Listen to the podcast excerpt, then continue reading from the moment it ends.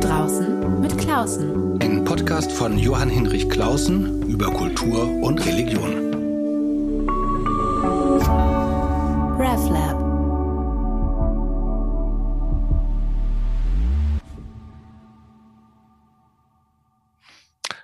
Herzlich willkommen. Dieses Podcastgespräch habe ich vor zwei Wochen verabredet und fragte mich kurz vorher, äh, muss ich nicht alles umstellen jetzt mit einer ganz neuen Weltlage? Und dann habe ich aber gedacht, nee, Herr Putin darf nun wirklich auch nicht alles bestimmen, äh, was ich denke, mache und tue. Es gibt Dinge, die sind so schön und das Thema dieses Gesprächs ist so schön und hat dann am Ende doch auch noch mal etwas vielleicht mit unserer Weltlage zu tun. Das wird es auf jeden Fall tun und deshalb freue ich mich ganz besonders, dass Stefanie Reisinger mit mir per Zoom verbunden ist. Hallo, Frau Reisinger.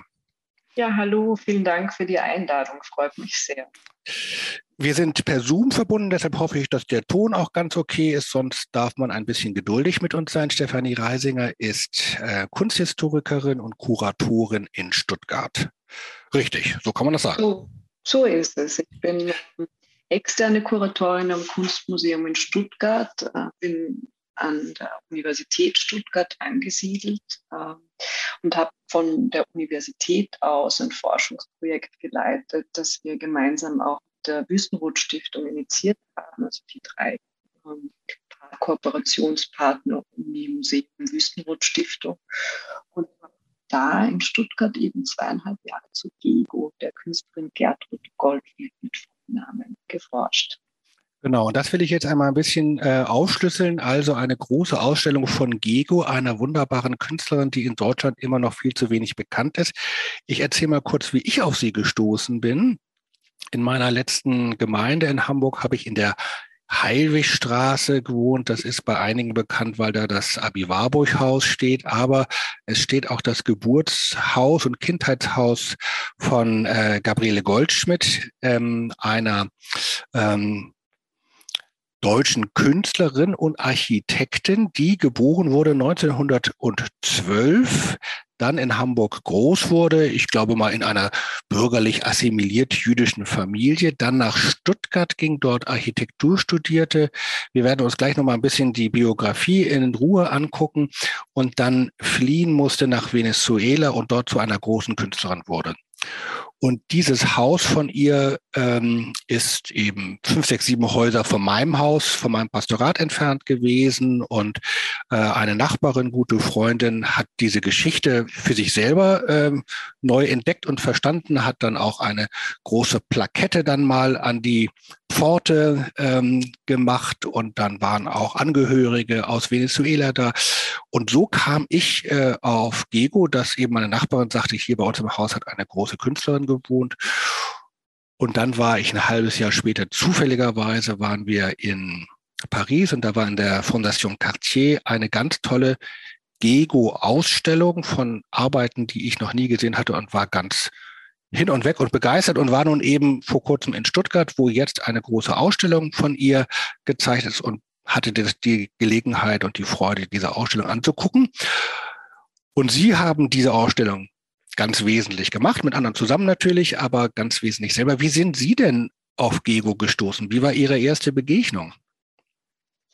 Also meine erste Begegnung kam schon zu Studienzeiten tatsächlich, weil ich mich äh, intensiv mit dem Medium der Zeichnung auseinandergesetzt habe und auch mit dem mit der Zeichnung in der zeitgenössischen Kunst, ähm, modernen und zeitgenössischen Kunst.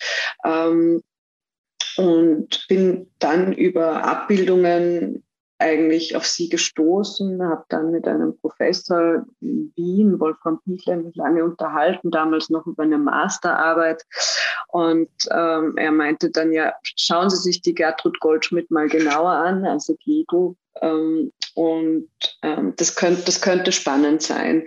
Wissentlich, dass ich, er, also er wissentlich, dass ich mich auch immer sehr für Architektur interessiert habe und habe mir das, habe mir da nochmal so eine Rutsche gelegt und habe mich dann eigentlich so über die klassische kunsthistorische Forschung angenähert ähm, und äh, war dann viele Jahre noch in Wien, habe zu ihr weiter geforscht, habe dann damals auch noch meine Masterarbeit zu ihr geschrieben und habe das dann immer weitergetragen, auch im Hinblick auf auf dem Doktorat oder eben mögliche Ausstellungen, war dann schon viel im Austausch auch mit der Fondation GEGO, äh, die mir aber witzigerweise gar nie erzählt hatten, dass es ja so eine, Dauer, eine Dauerleihgabe im Kunstmuseum in Stuttgart gibt. Also das wusste ich tatsächlich nicht. Ähm, die Dauerleihgabe ähm, war seit 2017 am Haus und das Kunstmuseum Stuttgart eben mit der Uni und der Wismut Stiftung haben dann jemanden gesucht, der äh, diese Dauerleihgabe, die hauptsächlich besteht aus Arbeiten auf Papier, muss man auch mal dazu sagen, also nicht die klassischen großen skulpturalen oder skulptural sagt Gego ja nie, aber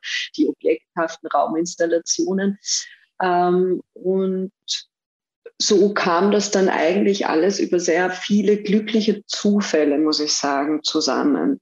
Ähm, Gego hat eben in Hamburg gelebt, ist dort auch nicht einen klassischen äh, Schul, hat nicht eine klassische Schulkarriere gemacht, wie ich äh, weiß, war eher auf so einer Seefahrtschule, also Alternativabitur gemacht. Erzählen Sie mal darüber. Also ähm, äh, sie war jetzt nicht in einer der klassischen Mädchenschulen, wären es ja damals gewesen, sondern was war das für eine Schule, wissen Sie das?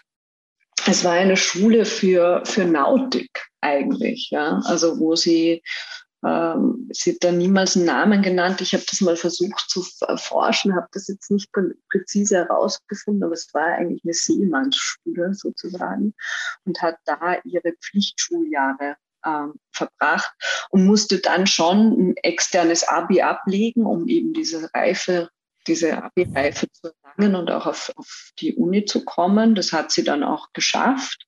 Ähm, nennt, hat aber, er sagt selber, sie sei damals schon immer sehr alternative Wege gegangen. Ich weiß nicht, vielleicht auch, weil sie eine der jüngeren von sechs Kindern war, ähm, das möglich war. Insgesamt war ja, also weil sie, äh, weil sie die Familie Warburg nannten, die war ja auch sehr gut befreundet mit den Goldschmidts. Also die lebten nicht nur in der gleichen Straße, sondern kannten, glaube ich, einander auch dazu sehr gut. Ähm, äh, Max Dehn ist ebenso, also der Mathematiker, ebenso äh, gut, also verwandt sogar äh, mit der Familie Goldschmidt.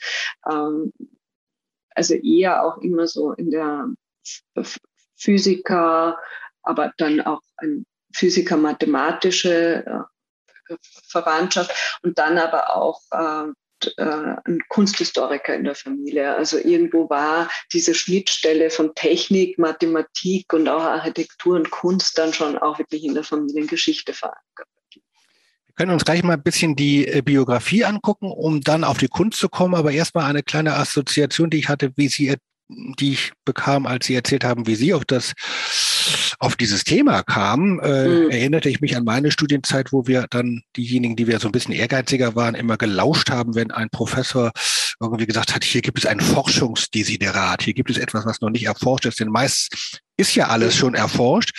Und in der Tat, Gego ist zwar jetzt äh, in Fachkreisen schon nicht unbekannt, eine wirklich bedeutende, große, moderne Künstlerin, aber in Deutschland lange, lange Zeit gar nicht ge bekannt gewesen. Und äh, das muss man, glaube ich, erklären, auch mit dieser ganz besonderen Biografie, die jetzt sozusagen mit den Ereignissen dieser Tage doch nochmal eine mhm. andere Nähe bekommt. Also sie wächst auf, wohl gut bürgerlich. Dieses mit der äh, Nautikschule finde ich total verrückt. Das habe ich noch nie gehört, obwohl ich aus Hamburg stamme. Und dann noch als Mädchen. Ist ja auch nochmal mhm. Äh, sehr ungewöhnlich. Und dann geht sie aber äh, ich glaube, 32 oder was äh, nach genau, Stuttgart. 32 also noch, bis 38, also, genau. Genau, sie geht 32 bis 38, also, ähm, und das ist eben auch besonders interessant, weil sie das richtig intensiv erforscht haben, was sie da eigentlich gemacht hat. Äh, also sie vor dem Beginn der NS-Diktatur fängt sie an, als junge Frau Architektur zu studieren. Das an sich war, glaube ich, damals auch schon ungewöhnlich. Mhm. Und dann wird sie auch sehr stark gefördert. So habe ich das wahrgenommen. Tatsächlich, ja. Ich meine, ähm, ungewöhnlich weil weiblich Architekturstudentin ja, wobei man sagen muss, äh, natürlich äh, im Vergleich zu anderen Reformschulen der Zeit wie im Bauhaus, wo ja Frauen überhaupt nicht wirklich zugelassen waren, selbst wenn sie in den Statuten verankert waren und es gibt ein, zwei, drei, vier Ausnahmefälle, äh, war das schon in, in, Stuttgart so, dass es zumindest, sag ich mal, zwischen 10 und 15 Studierend, Studentinnen gab, wobei tatsächlich ähm, während der gesamten Studienzeit von Ego gab es Semester, wo sie zumindest die einzige weibliche jüdische Studentin gewesen sein dürfte, die noch Architektur studiert hat. Also sie kommt im, im Oktober 32 nach Stuttgart mit dem Entschluss, äh, Entschluss, Architektur zu studieren. Sie selbst sagt dazu, sie hatte immer ein Interesse an der bildenden Kunst und damals kamen ja auch die Fragen zum sozialen Wohnbau auf, also ganz markant, wie wir wissen, mit der Weißenhofsiedlung in Stuttgart. Ähm, Sie hat, sie hatte Bekannte, die in Stuttgart schon studiert haben meines Erachtens dürfte das ein, Kommilitone namens Jakobsthal gewesen sein, dem der Abschluss ungleich wie Gego dann nach den Novemberpogromen im Jahr 38 nicht mehr möglich war oder er zumindest das offizielle Diplom nicht mehr ausgehändigt äh, bekommen hat. Das hat Gego eben schon am 24. November 38 das sagen Sie so beiläufig, das muss man, das muss man nochmal wirklich, das hat mich richtig schockiert. Mich. Ja. Also, also es ja. waren diese großen Pogrome. Sie hat die ganze Zeit trotz massiver Bedrückung, Nürnberger Gesetze waren 34, wenn ich mich recht entsinne, kann sie studieren und auch tatsächlich das Diplom machen. Das ist einzigartig, glaube ich, nicht? Also das ist tatsächlich ein absoluter Glücksfall und also, also es ist fast unbeschreiblich, weil äh, gemäß meinen Forschungen. Und Norbert Becker vom Uni-Archiv hat da aber wirklich wahnsinnig große Vorarbeit geleistet. Das muss man schon hervorstreichen, der sich viel äh, beschäftigt hat mit jüdischen Studierenden an, an, Hochschulen in Deutschland zu der NS-Zeit. Ähm, aber sie dürfte wohl unter den letzten zehn jüdischen Studenten gewesen sein, die in Deutschland noch ein offizielles Diplom erhalten haben nach diesen November kommen. Spannend ist überhaupt in Stuttgart, dass wohl natürlich sukzessive Druck ausgeübt worden ist auf die Studierenden, jüdischen Studierenden ab 33, als eben dann Reichskanzler wurde. Allerdings ist es so gewesen, dass ähm, man schon auch noch mal klären muss, dass gerade die Hochschulen nicht mehr zugänglich gewesen sind für jüdische Studenten und Studentinnen, also im Hinblick auf Medizinstudium, Jurastudium und solche, äh, solcherlei Prest prestigereicheren Studien. Das war ja die Architektur nicht unbedingt in dieser Zeit, aber die technischen Hochschulen mit eben dem praktischeren äh, Job äh, oder Berufsausbildungen noch wirklich Jobaussichten gaben, zumindest zu dieser Zeit. Deshalb kam es dann, kurzweilen wurden viele jüdische Studierende verdrängt und dann hat sich das aber für einige Semester nochmal eingebändelt, so dass ungefähr um die 60 jüdische Studierende dann im Semester an den Hochschulen waren. Jetzt nicht nur Architektur, sondern auch Chemie und Physik und so weiter. Ähm, und Gego sich da dann aber beim Architekturdepartement wohl wirklich als einzige weibliche Studentin durch wie sagen wir, durchnavigieren konnte. Ja. Also es ist, sie selbst beschreibt sehr retrospektiv ihre Zeit in Stuttgart und dann auch die Zeit der Flucht eigentlich als Gitt über den Bodensee, äh, was äh, tatsächlich sehr spannend ist, äh, weil sie selber eben ganz klar sagt, dass sie gar nicht bewusst war, welcher Gefahr sie ausgesetzt gewesen ist. Ähm, das lässt viel Interpretationsspielraum offen. Gego selbst hat sich sehr wenig geäußert zu ihrer Exilerfahrung. In einem Film äh, mit dem Künstler Juan Downey oder einer Dokumentation mit dem Filmer, äh, Filmemacher Downey und Künstler, Filmemacher, äh, sagt sie mal, naja, fast zynisch, naja, Spaziergang oder Urlaub war es keiner. Und genau. ungefähr, also sie, sie ist da sehr zurückhaltend, wogleich, wenngleich wirklich ihr Gesicht schon gezeichnet ist. Also wenn sie das sagt, merkt man natürlich, dass da so viel äh, Verlust auch innerhalb der Familie und so viel Trauma auch tatsächlich dahinter steckt, aber sie äußert sich dann kaum. Das ist eben sehr schön bei dieser Ausstellung. Man wird eben hineingeführt erst in einen Raum, in dem ihre Forschung zu ihrem Studium wirklich deutlich werden. Das ist eben äh, gar nicht langweilig, sondern richtig interessant, ähm, äh, wie so eine junge jüdische Frau äh, in Stuttgart studieren kann, bei welchen Professoren sie lernt, mit wem sie Kontakt hat. Es gibt ja auch dann Freundinnen, mit denen sie zusammenarbeitet. Ähm, und äh, manche der Namen kennt man, wie den Professor Bonnert. Das ist derjenige, der den Stuttgarter Hauptbahnhof gebaut hat, der jetzt eine ewig katastrophale Baustelle ist, wenn man nach Stuttgart fährt, furchtbar. Ähm, und dessen Rolle im, in der NS-Diktatur auch ambivalent oder unterschiedlich bewertet mm. wird, aber der eben offenkundig hier ihr auch geholfen hat. Und das ist eben total interessant, weil ich es von anderen Künstlerinnen der klassischen Moderne kenne, dass sie ähm, ins Studium eigentlich nur kam, vor allem übers Kunsthandwerk. Also mhm. nicht, also über die Grafiken, das Linoleumschneiden, äh, mhm. ähm, viel Textilarbeit, Textilarbeiten zum Beispiel. Mhm. Und wie Sie sagen, äh, Technische Hochschule war eben jetzt nicht das ganz vornehme äh, klassische Studienfach äh, an einer Prestige-Universität, keine Ahnung, wie Heidelberg oder Tübingen oder mhm. Berlin. Ähm, und wenn man dann die Ausstellung durchgegangen ist, findet man am Schluss eben doch ähm, noch eine sehr schöne Möglichkeit, Filmaufnahmen von ihr aus den 60er Jahren, glaube ich. Vor, unter anderem, genau. Und, ne, unter anderem zu mhm. sehen.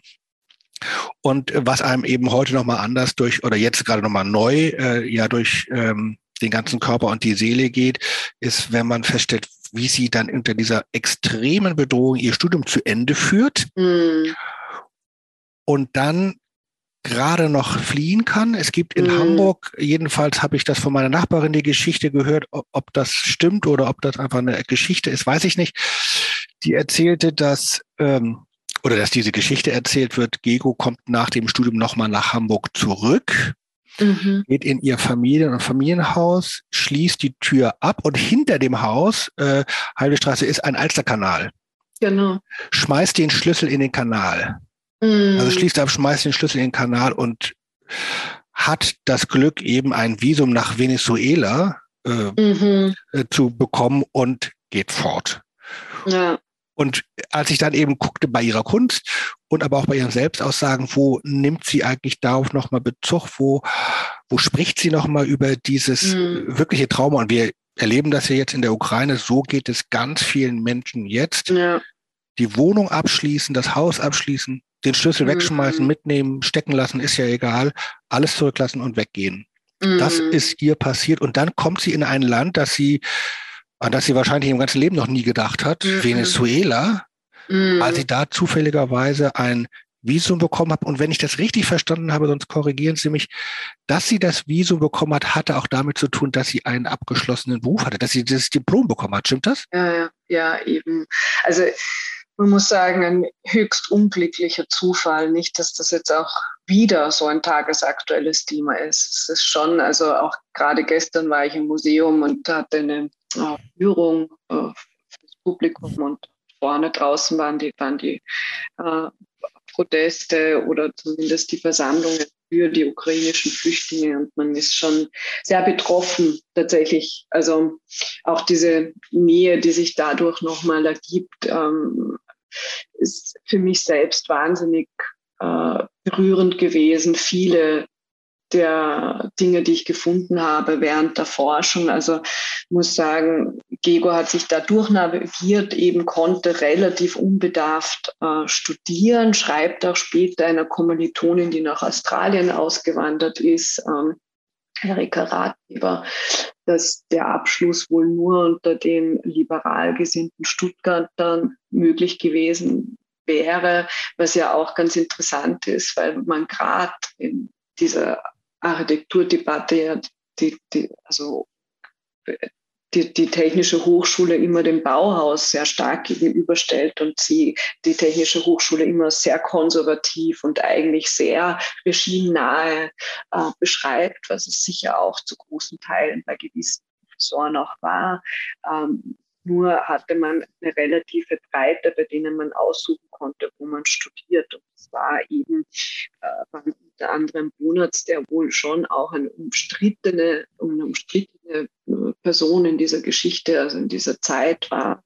Ähm, gleichzeitig vielleicht beruflich ein Opportunist, privat dürfte er sich wohl schon für seine jüdischen Studierenden sehr stark eingesetzt haben. Eben hilft Diego gemeinsam mit Heinz Wetzel und Wilhelm Dietje zu diesem äh, unverhofften eigentlich schier unmöglichen Abschluss November 24 äh, und 24. November 38.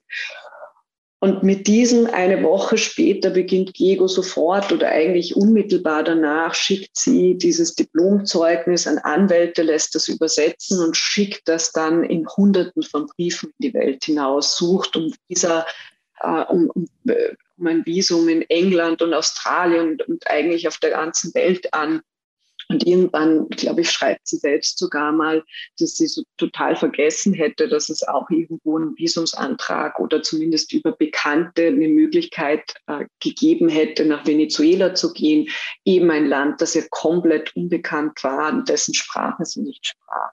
Im April 39 schreibt sie auch dieser besagten Kommilitonin noch, sie sitzt eben immer noch in Hamburg. Es ist schrecklich ähm, und ob sie denn nicht in Australien nachfragen könnte, wenn sie denn schon angekommen wäre, ob denn bei ihrem Visumsverfahren irgendwie sich ein weiterer Schritt entwickelt hat. Parallel dazu beginnt Gego ja ihre also Ausreise schon zu organisieren, hat auch schon ein Ticket für Australien, immer noch in der Hoffnung, dass sie dann einfach diese, den positiven Bescheid bekommt, äh, packt ihre Sachen in Kisten. Also ich habe auch diesen Ausreiseantrag gefunden im Staatsarchiv in Hamburg, wo sie in etwa acht Kisten gepackt hat, also das Wichtigste sozusagen. Ähm, und zweieinhalb Kisten voll davon waren eigentlich mit Materialien für den Architektenberuf. Und diese Kisten kommen teils oder gar nicht in Venezuela an. Das ist immer noch ein bisschen unklar. Weil ich ja letzten Oktober noch in Caracas, also in der Hauptstadt Venezuela war und im Archiv gibt schon einige wenige Studienbücher ihrer Zeit, also Bücher, Lehrbücher tatsächlich, aber das war sicher nicht die Summe, vielleicht hat sie später auch mal nachgekauft.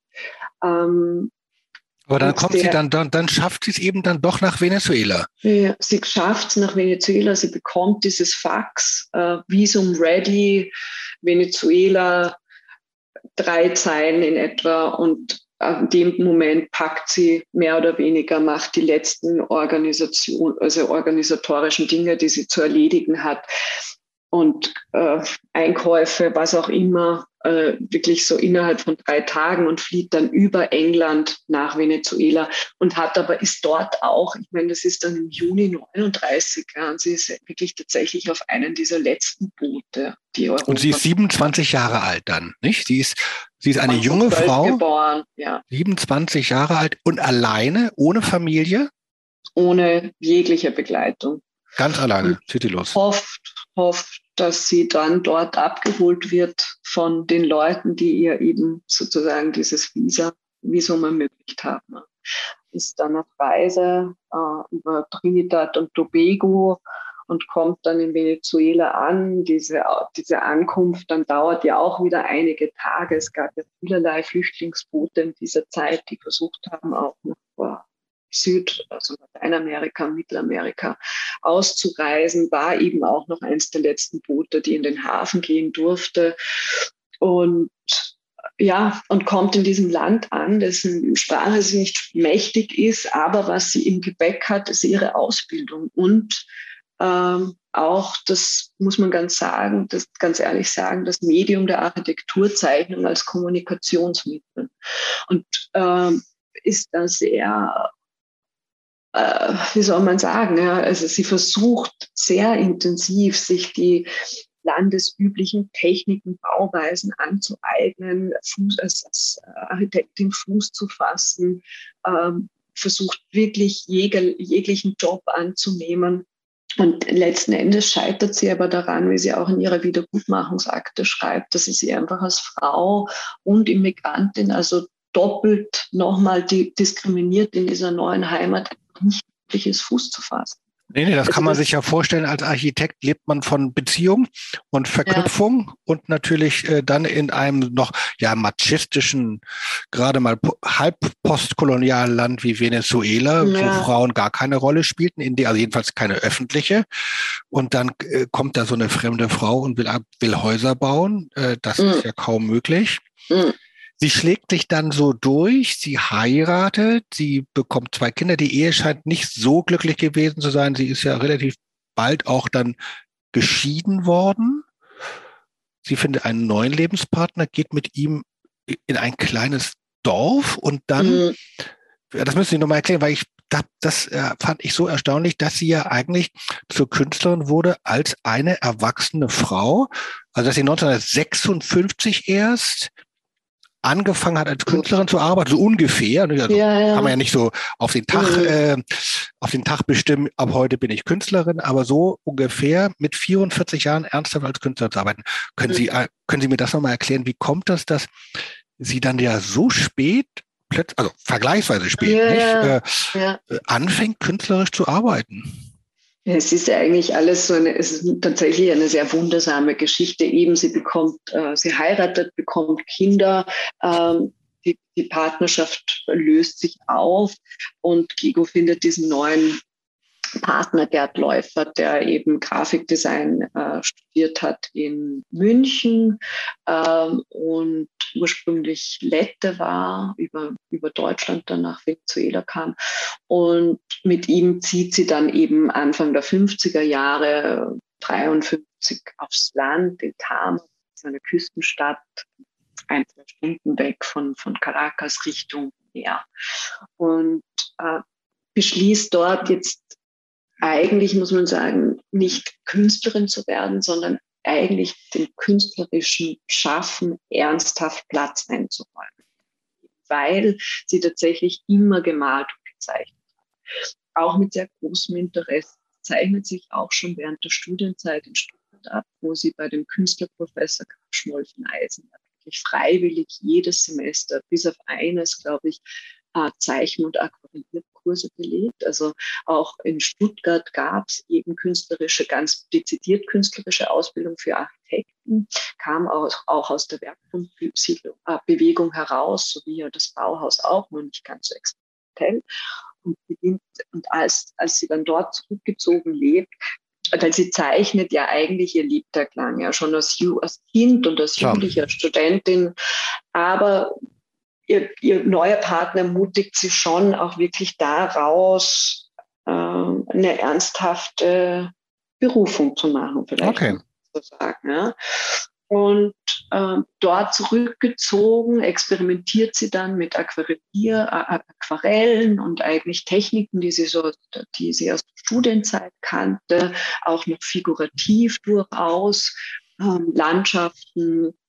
ähm, Landschaften, Stadtveduten, ähm, so schon expressionistisch und farbenfroh, aber eigentlich doch noch sehr, wie soll man sagen, ja, konventionell. So genau, ja.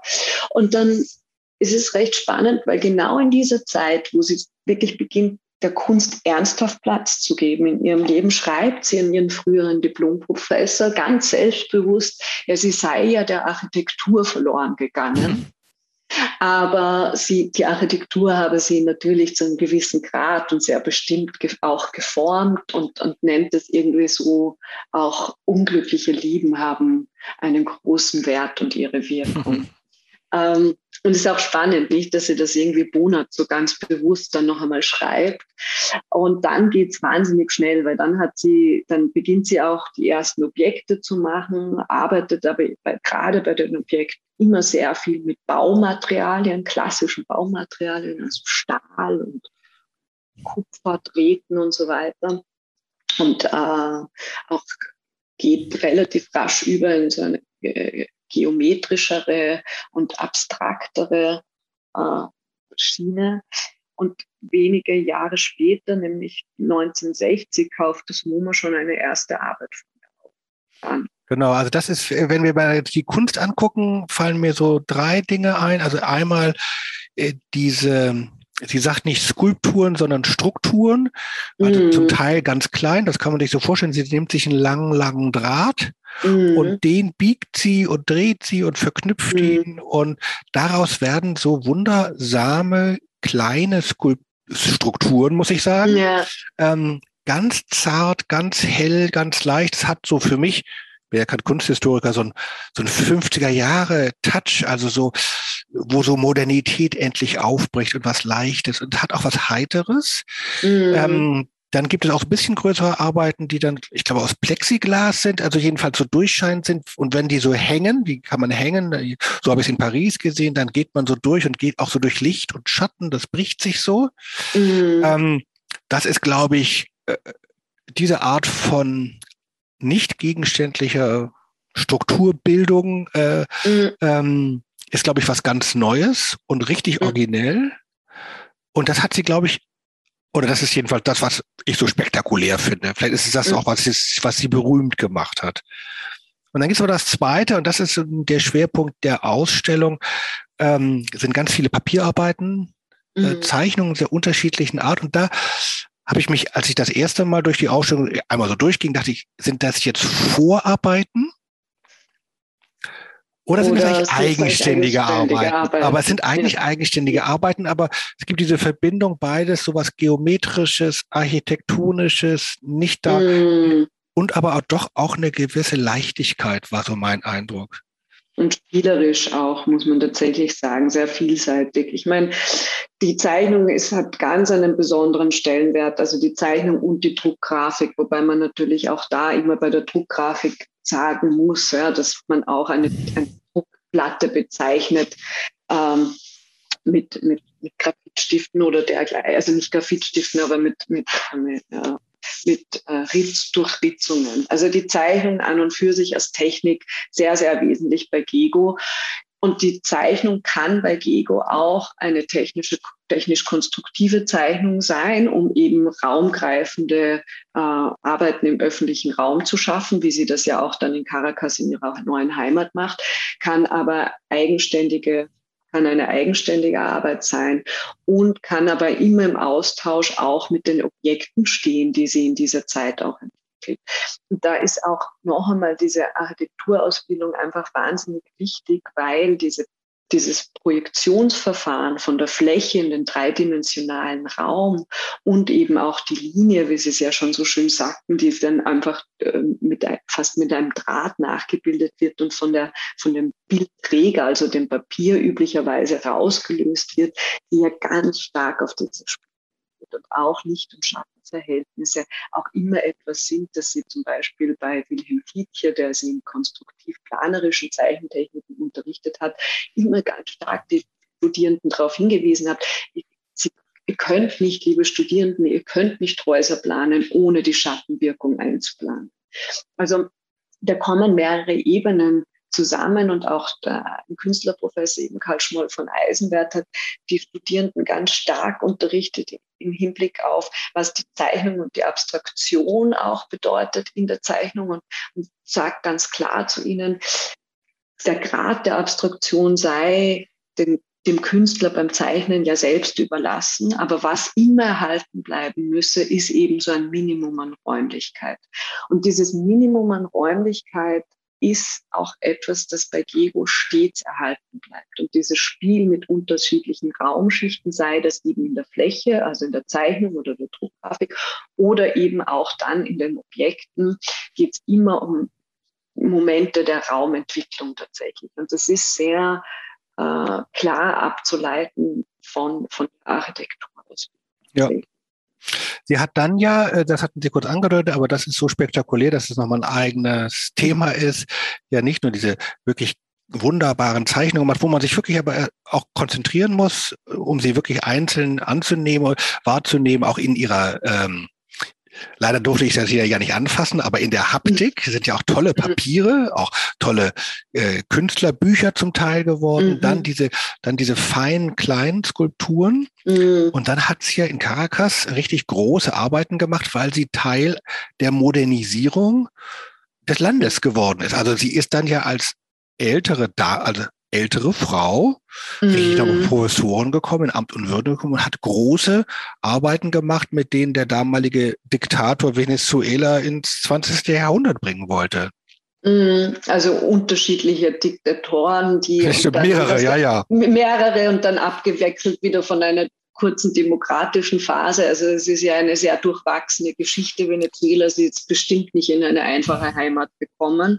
Ähm, aber ja, tatsächlich, also ab überhaupt diese Modernisierung von, von Venezuela hat in den 40er Jahren schon angefangen, als eben diese unfassbaren Ölressourcen entdeckt worden sind. Und äh, also die Stadtentwicklung, die in Caracas passiert ist, die war tatsächlich, muss man so sagen, megalomanisch. Und die hat auch angehalten über mehrere Jahrzehnte in unterschiedlichsten oder unter unterschiedlichsten politischen Systemen. Ähm, Gego hat was vielleicht dahingehend ganz wichtig ist, auch unterrichtet an der, an der Fakult Architekturfakultät der Universidad Central de Venezuela, die ja an und für sich schon ein modernistisches Meisterwerk ist, gebaut von Villanueva. Also alle, die Sie kurz vielleicht einmal Zeit haben, das zu googeln, das ist wirklich ein spannendes Universitätskomplex modernistischen Baus, äh, der äh, Architekt eben alle Künstler äh, westlichen Künstler wie eben auch lateinamerikanische Künstler dazu eingeladen hat, diese, diesen Baukomplex mitzugestalten. Also das war schon so dieser Grundantrieb. Und das ist dann in die gesamte Stadt übergeschwappt. Und es wurde so wahnsinnig viel gebaut, also U-Bahn-Netze, Autobahnen, natürlich riesen Häuserkomplexe, äh, äh, Wohnanlagen, äh, Einkaufszentren, also in allen Richtungen. Man muss sich das eigentlich fast ein bisschen so vorstellen, wie vielleicht Tokio in den 80er Jahren so für den Westen mhm. war. Das war dann eigentlich damals so 50er, 60er Jahre Venezuela, megalomanisch. Also ähnlich vergleichbar mit Brasilia, also dem, dem Neubau der großen brasilianischen Hauptstadt, vor allem mit Oscar Niemeyer?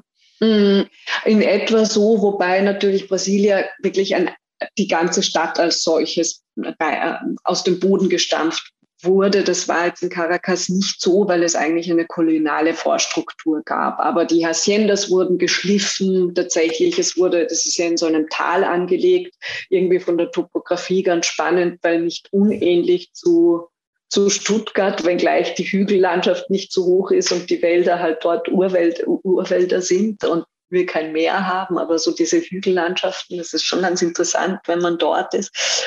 Ähm, aber es wurde viel gebaut. Also ganz so wie Brasilia würde ich es vielleicht nicht äh, vergleichen, weil das einfach eine Stadt war, die aus dem Nichts gebaut worden ist, aber zumindest schon die Bauunternehmung ähnlich aktiv war, muss man schon sagen. Und es war aber auch ein Selbstverständnis der unterschiedlichen Regierungen, was ganz interessant ist, aber vielleicht auch, weil einfach so wahnsinnig viel Geld da ist. Also es ist eigentlich fast unfassbar für, also als ich dort war letztes Jahr im Oktober, war das wahnsinnig beeindruckend, was da an Architektur und Kunst auch im öffentlichen Raum gebaut worden ist. Und Diego war einer von vielen Künstlern und Künstlerinnen, die eben eingeladen wurden, parallel mit den Architekturen, die eben entstehen waren, auch Kunst zu entwickeln. Das heißt, es ist nicht ganz so dieses Kunst am Bauprinzip, wo man irgendwie Architektur hat und dann stellt man da vielleicht noch eine Struktur vorne hin, sondern es war tatsächlich so, gerade bei Gego, die ja Architektin war, wurde sie immer dezidiert eingeladen, ähm, Arbeiten mit der Architektur zu entwickeln. Und das reicht dann von 24 Meter hohen Türmen bis zu 20 Quadratmeter breiten Seilumspannungen, die sich in Innenhöfen auftun und eigentlich fast mit, also mit Seetauen, Segeltauen entwickelt wurden und fast so ein bisschen ausschauen wie, wie, wie, wie ähm, na, ja, wie Segel von einem mhm. Schiff tatsächlich, wenn man es so sieht. Ähm, und also wirklich sehr viele spannende Projekte gemacht haben, leider viele davon nicht mehr erhalten. Genau, das wollte ich fragen. Abgebaut, Was ist verfallen oder abgebaut? Abgebaut, manche noch installiert, manche aber auch nicht wirklich in gutem Zustand. Also die ökonomische Situation des Landes Venezuela hat sich ja ganz klar, also politisch und ökonomisch ganz klar verändert ab den 80er Jahren und äh, auch nicht mehr wirklich erholt. Haben Sie denn wahrgenommen, dass man da noch Gego kennt oder haben Sie da noch Kolleginnen und Kollegen getroffen, für die das, weil das war ja also eine muss man mal so sagen, ich hau jetzt mal einen raus, eine wirklich der bedeutendsten Künstlerin des 20. Ja, ja. Jahrhunderts, kann man mal so sagen. In Lateinamerika. Wird, wird in Lateinamerika groß und prägt das Stadtbild mit vielen anderen natürlich. Mhm. Und dann kommt eben, ja, Venezuela wird so als Failing State gehandelt. Wie gerechtfertigt das ist, kann ich nicht beurteilen, aber Gibt es dann doch noch, sie war ja auch Professorin, äh, mhm. Menschen, die bei ihr gelernt haben, an sie denken, die nicht vergessen haben? Was ist Ihnen da begegnet in Venezuela? Sehr viel tatsächlich. Also sie ist wirklich, äh, man muss eigentlich kaum noch einen Namen aussprechen, wird schon, ja, man kannte sie oder irgendwer hat bei ihr studiert oder man hat mit ihr gemeinsam mal was gemacht. Also sie ist schon, also äh, der Geschichte und im Gedächtnis der Leute dort ganz stark und, und jeder kennt tatsächlich. Ähm, witzigerweise, als ich im Flieger war, äh, bin neben jemanden gesessen, also so einem jungen Pärchen gesessen, die waren wohl so Mitte 20, haben in Amerika studiert und, und leben jetzt aber wieder in Venezuela. Ähm, die kannten sie gar nicht. Okay, da hatten Sie also Also vielleicht der ganze ja, ja. Junge, aber gut, muss jetzt auch nichts heißen. Ja, manchmal, also Manche interessieren sich vielleicht auch weniger dann für Kunst und Kultur oder waren dann jahrelang nicht mehr in der Heimat. Und also, aber sie ist schon, also sie ist definitiv eine wichtige, eine wichtige Persönlichkeit und alle, die nur annähernd, glaube ich, ein Interesse an Kunst und Kultur haben, wissen, wer. Interessant. Also ähm, als ich das die Ausstellung durchging und den wunderbaren Katalog dann auch nochmal studierte, ging mir so ein Gedanke nicht aus aus dem Kopf, obwohl er irgendwie seltsam klingt. Ähm, dass sie dann eine so großartige Künstlerin und ja auch Lehrerin wurde. Mhm. All das wäre nie passiert ohne die Flucht und ohne die Verfolgung, ohne dass ich die mhm. jetzt, ohne dass ich die jetzt damit schönreden will. Mhm. Aber wenn ich nochmal Biografie und Kunst, also diese wirklich hochschwierige Biografie anschaue mm. und dann diese leichte, heitere, ähm, moderne, helle Architektur, frage ich mich, wo bleibt das andere eigentlich? Und es gibt in einem der äh, Filme über sie so eine Aussage, das habe ich jetzt nur dem Wortsinn nach äh, mm. mir aufgeschrieben, es ist jetzt. Also ich verarbeite zwar, sagt sie, auch Erfahrungen in meiner mm. Kunst, wie auch nicht. Also es ist jetzt nicht einfach nur Geometrie und Architektur, also irgendwie ist auch eine mhm. eigene Erfahrung drin. Aber anders als bei gegenständlichen Künstlerinnen findet man bei ihr keine Spur, keine Ahnung, jetzt mal dumm gesagt, der Traumabearbeitung oder so etwas, sondern sie fängt neu an und setzt ein freies Spiel nicht gegen oder, oder, oder Unabhängigkeit, unabhängig von ihren Erfahrungen und setzt dann eigentlich eine ganz neue Existenz dagegen. Mm. Das sind so wirre Gedanken, die ich habe, weil das so nebeneinander steht für mich, die, die Kunst und die Biografie. Mm. Also ich glaube, wie gesagt, also sie war eine sehr zurück, also sie war sehr zurückhaltend, ja, und ich glaube, also ich würde mir auch nicht anmaßen, sie da Nee, wir wollen nicht psychologisieren. Psychologie, genau, also das ist natürlich schwierig, ja, aber ähm, was ich schon finde, ist, dass sie, sie sagt einmal, ihr Leben war ein multidimensionales Schachspiel und sie würde es eben dann den Forschern und Historikern überlassen, sich ihre Schlüsse daraus zu ziehen. Ähm, ganz klar verweist sie immer wieder auf ihre Ausbildung als Architektin. Ich meine, das ist ja dann auch das wird ja auch, also ich glaube nicht nur ihre eigene Ausbildung, das war mir auch ganz wichtig, das in der Ausstellung hervorzukehren, sondern dann auch ihre eigenen Lehrtätigkeiten. Also dieser Austausch für Gege von Praxis und Theorie und dieses äh, Entwickeln während dem Tun, das Handwerk. Ähm, äh, also und nicht nur das Handwerk, aber auch das handwerkliche Arbeiten, das Entstehen lassen von Arbeiten das viele machen. Also sie hat ja wahnsinnig viel produziert. Wir haben, einen, wir haben eine Dauerleihgabe, die ja aus 100 Arbeiten besteht und es gibt so unendlich viel mehr, muss man tatsächlich auch sagen. Da kommen wir gleich nochmal drauf. Und ich glaube, sie hält sich vielleicht einfach an gewissen Dingen fest und das waren schon eben dieser Austausch mit anderen, die Lehre, die Architektur, das Spiel mit Geometrien, äh, mathematische Denkspiele, ja, vielleicht auch irgendwo an der rationalen Ebene. Warum auch immer, möchte ich nicht mutmaßen, aber das finde ich ist wahnsinnig evident und das ermöglicht ihr aber, man merkt das schon in den ersten Räumen, ist es noch viel äh, scheinen die, die, die Arbeiten oft noch konstruierter vielleicht. Ich habe es ja nicht chronologisch gehängt, diese, Ausbild äh, diese Ausstellung, aber natürlich sind in, in diesem zweiten Raum schon viele frühere Arbeiten. Und sie wird schon zunehmend dynamischer und freier auch in ihrer Praxis. Also ähm,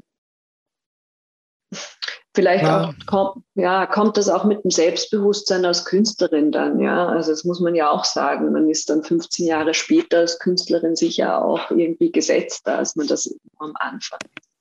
Ja, ich wollte jetzt, jetzt auch gar nicht so sehr psychologisieren. Ich habe nur sozusagen ja. meine eigene äh, sozusagen Unsicherheit ja. beim Bedenken der Kunst und der mhm. Biografie bedacht und das Große ist natürlich, dass sie dann eben etwas ganz eigenes, Neues schafft und sich nicht definieren lässt von dem, was ihr angetan wurde. Darin, ja. das ist eben auch etwas Großes. Jetzt aber, wo ich die Chance habe, mit Ihnen zu sprechen, ähm, ist es ja doch, interessiert mich nochmal, äh, wie das eigentlich gewesen ist. Also als normaler Museumsbesucher geht man hin und guckt sich die Ausstellung an, aber da ist ja Arbeit dahinter und hier in besonderer Weise.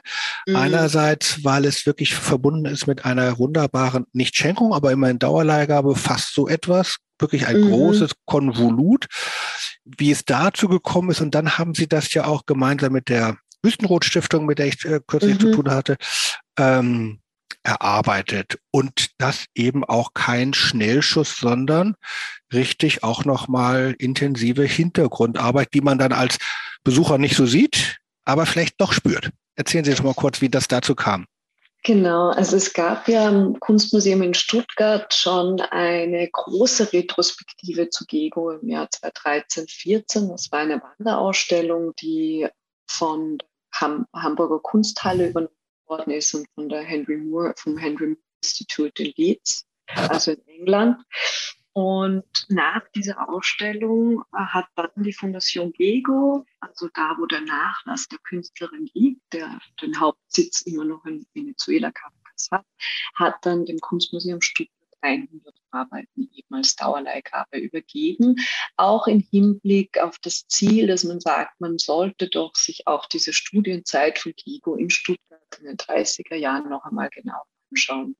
Ähm, daraufhin ist äh, Ulrike Groß, die Direktorin des Kunstmuseums, auf die Universität Stuttgart zugegangen, dort auf Kerstin Thomas, die die Professur für Moderne hat am Kunsthistorischen Institut und auch gemeinsam dann eben auch an Philipp Kurz herangetreten, um zu schauen, ob man denn nicht gemeinsam, und das ist wirklich, also es war ein wirklich gemeinsames Projekt, äh, da was erarbeiten könnte, ein Projekt, ein Projektrahmen setzen könnte, um eben Forschung, Erforschung dieser Dauerleihgabe und Erforschung dieser Studienzeit von GEGO in Stuttgart zu ermöglichen.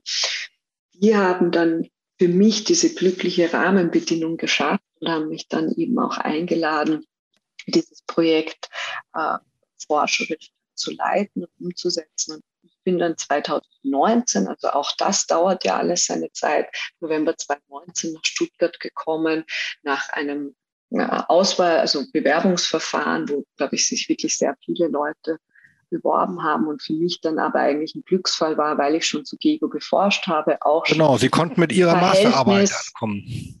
Ich konnte mit meiner Masterarbeit ankommen, unter anderem genau, und habe dann auch schon zu GEGO weiter geforscht und habe mich damals schon mit dem Stellenwert der Architektur in Gegos äh, Kunst beschäftigt. Und man muss auch sagen, also meine Kollegin am, am Kunstmuseum Stuttgart, die damals die große Gego-Ausstellung betreut hat, Eva Freuzheim, hat natürlich auch schon äh, hingeblickt auf die Studienzeit, aber wie so oft das halt auch ist, dass man bei klassischen Museumsausstellungen eben nicht so viel Zeit zum Forschen hat.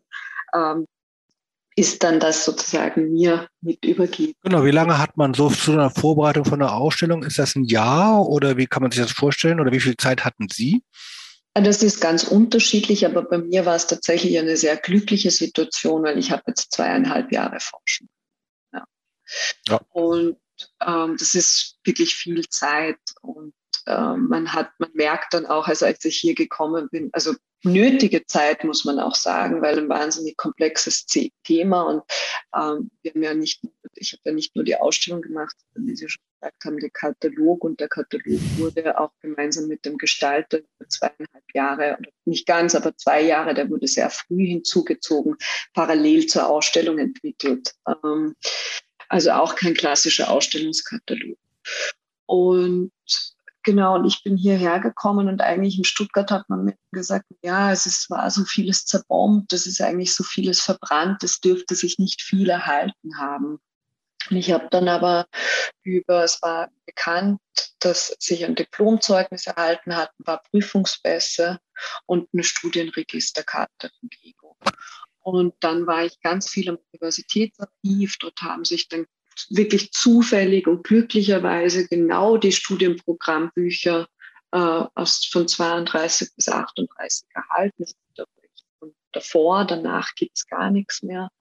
Ähm, und dann habe ich sehr akribisch äh, die Dinge abgeglichen und konnte so das ganze Curriculum von GEGO dann auch rekonstruieren. Was dann wiederum die Basis geschaffen hat, zu schauen, bei welchen Professoren hat sie studiert, welche Lehrinhalte ähm, hat sie gelehrt bekommen, bei welchen Leuten sie Berufspraktika gemacht, ist ja auch ganz ein wichtiger Punkt, nicht, weil das ja in der Technischen Hochschule damals verpflichtend war, dass man Berufspraktika macht. Da hat sie einerseits bei Bloch und Guggenheim ein durchaus modernistisch arbeitenden Architektenbüro gearbeitet und hat damals beim Eilverfahren für die Schule der israelitischen Gemeinde gearbeitet, 34 und auf der anderen Seite hat sie bei Bodo Rasch gearbeitet, der ja wirklich ein Visionär äh, der Baukunst war, der Stuttgarter Avantgarde. Und war da, Gego war dann sehr vielschichtig in Stuttgart eingebunden. Ich glaube, das war auch dieses Spannende, dieses Netzwerk, in dem sie eingebettet war, auch zu rekonstruieren, war auch mit einer Künstlerin, kaum noch bekannten Künstlerin zu kriegen, Victoria Regen China, die heute fast vergessen war, von Hans Hillebrand, den damaligen Kunsthistoriker, der äh, an der TH Stuttgart unterrichtet hat, aber auch zurücktreten musste aufgrund seiner modernistischen Einstellung, ähm, vielfach beschrieben hat auch eben bei Hans Hildebrand viele Kurse besucht. Also es hat eigentlich, muss man ganz sagen, muss man sagen, habe ich nicht nur Gegos Zeit in Stuttgart nachvollzogen, sondern habe durch diese viele Zeit recht viel rekonstruieren können, was vermeintlich verloren war. Also eine sehr, sehr intensive Recherchearbeit äh, in einem tollen Verbund äh, mit Uni, Museum, Wüstenrot-Stiftung. Mm. Aber das braucht es doch wohl auch, um äh, Gego dann auch in Stuttgart wieder zurück eine Heimat zu geben, wenn man das vielleicht ein bisschen mal so formulieren darf. Ja, ja. Haben Sie denn auch Kontakt gehabt dann mit Angehörigen? Sind das jetzt, gibt es noch Kinder oder Enkelkinder? Äh, wie ist das in der Fondation GEGO aufgenommen worden? Die Fondation GEGO kannte ich auch schon vor dem Stuttgarter Projekt durch meine vorhergehenden Forschungen, allerdings nicht persönlich. Äh, die Tochter Barbara Gunst, die äh, mit ihrem Bruder Thomas Gunst die Fondation GEGO leitet, sie lebt noch in Caracas Venezuela, war aber dann mal hier. Ähm, ihre Enkel, also Diegos Enkeltochter ist der, lebt in Freiburg, spannenderweise. Die, der, ein Enkelsohn lebt in Paris, also die sind wieder zurück emigriert. Ähm, und es war schon, also die haben ja auch ein sehr professionelles Archiv, ja, muss man sagen. Die Fondation Gego ist ähm, eine der wenigen Künstlernachlässe, muss man sagen, die immer noch privat, aber in sehr professionellem äh, Maßstab äh, organisiert und betrieben wird und die, die Ausstellungen mitbegleiten, die ohne auch die Fondation Gego und deren Zutun hätte das Forschungs äh, die Forschungsarbeit nie diese Ergebnisse erzielen können.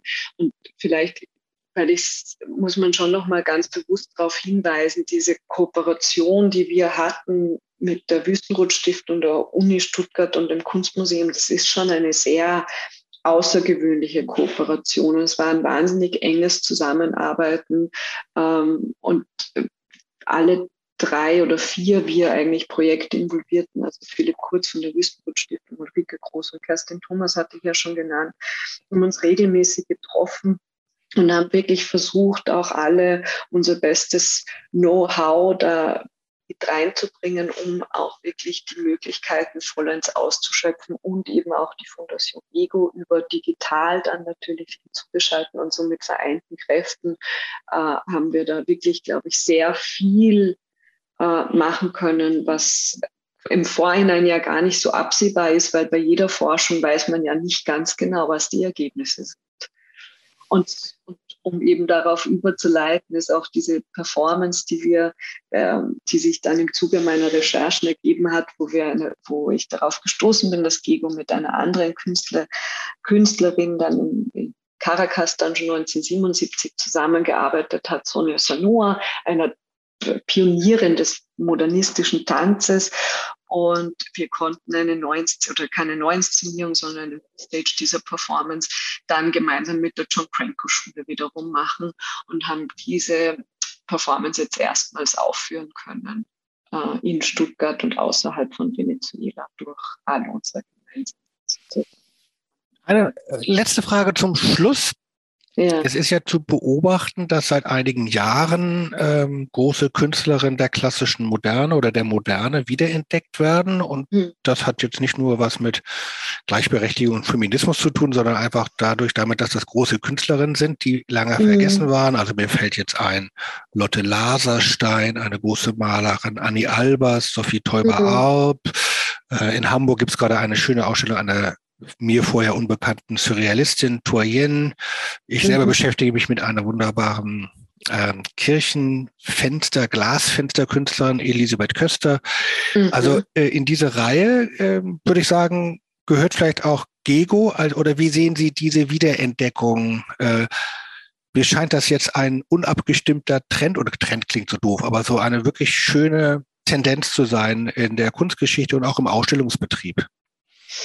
Ich glaube, es ist einfach diese Aufmerksamkeit jetzt auch da, dass viele Künstlerinnen einfach vergessen und übersehen hat. Ja. Und das ist ja irgendwie spannend, weil man ganz oft eben sagt Wiederentdeckung, aber eigentlich waren sie ja nie weg. Man hat nur nie genauso hingeschaut. Ähm, es ist auch spannend, dass man dann doch äh, trotz der großen Retrospektive, äh, die ja in Stuttgart gezeigt worden ist und auch in Hamburg, sie irgendwie trotzdem jetzt nicht wirklich stärker im Bewusstsein da war, für viele, natürlich nicht für alle, ähm, weil ganz groß, großartige Ausstellungen und weit gestrahlt. Aber ich glaube, dass es eigentlich, also jetzt im Fall von Diego muss ich sagen, ist es ähm, nochmal eine spezielle Konstellation, weil der Stellenwert der lateinamerikanischen Kunstgeschichte einfach im Westen überhaupt nicht mal existiert, muss man ganz ehrlich sagen. Es wird auch an den Universitäten kaum unterrichtet. Also ich unterrichte ja auch parallel zu meiner kuratorischen Arbeit, habe ich unterrichtet an der Uni Stuttgart und äh, versuche da schon auch ein Bewusstsein zu schaffen, äh, dass die Kunstgeschichte über den Westen einfach hinausgeht ja, und dass wir ganz viel nicht kennen, sei es Mann oder Frau. Bereich. Und klar, in Bezug auf, auf die vielen Ausstellungen, die jetzt eben auch von von Künstlerinnen und großen Retrospektiven, die, die jetzt erarbeitet werden, glaube ich tatsächlich, dass es schon eine Bewusstseinsfindung gab in den letzten Jahren, wo man gezielt mehr Licht auf diese vergessenen oder vielleicht zurückgedrängten Künstlerinnen dann auch gestrahlt hat. Was ja eine schöne äh, schöne Entwicklung ist. Ja. Also. Genau. Dem dient ja auch dieses Gespräch äh, äh, als ein Zeichen, dass es eben auch manche Dinge gibt, die wunderschön sind und man muss nur hingehen nach Stuttgart äh, ins Kunstmuseum. Sehr zu empfehlen ist auch äh, der wunderbar gestaltete, also wirklich textlich und inhaltlich, aber auch schön gestaltete Katalog mit einem so wunderbaren äh, Papp-Einband. Äh, also es ist auch wirklich äh, sinnig gestaltet. Ähm, wer sich erstmal so ein bisschen informieren kann, kann auch im Netz natürlich so allerlei finden, um überhaupt mal einen ersten Eindruck zu bekommen. Und dann aber ist es sehr wichtig, nach Stuttgart zu fahren. Und die Ausstellung gibt, geht noch bis in den Sommer hinein, nicht? Bis zum 10. Juli, ganz genau. Ein Und bisschen Zeit ist noch. bisschen Zeit und wir haben dann auch eine große Konferenz zu GEGO für die, die es wirklich inhaltlich noch äh, näher interessiert, am 7. 8. Äh, April am Kunstmuseum in Stuttgart mit wirklich ganz tollen Leuten von Lateinamerika, Nordamerika, China, alle Leute, die schon eben mal zu GEGO geforscht oder zumindest eine Ausstellung gemacht haben. Und die Performance findet ebenfalls regelmäßig während der Öffnungszeit in Ausstellungsräumen statt. Und die Ausstellung für sich ist natürlich auch ein Besuch wert. Sehr schön. Liebe Stefanie Reisinger, vielen herzlichen Dank und ähm, viel Glück noch und schönen Erfolg und guten Zulauf für Ihre wunderbare Ausstellung. Ja, vielen herzlichen Dank für das nette Gespräch und die Einladung natürlich.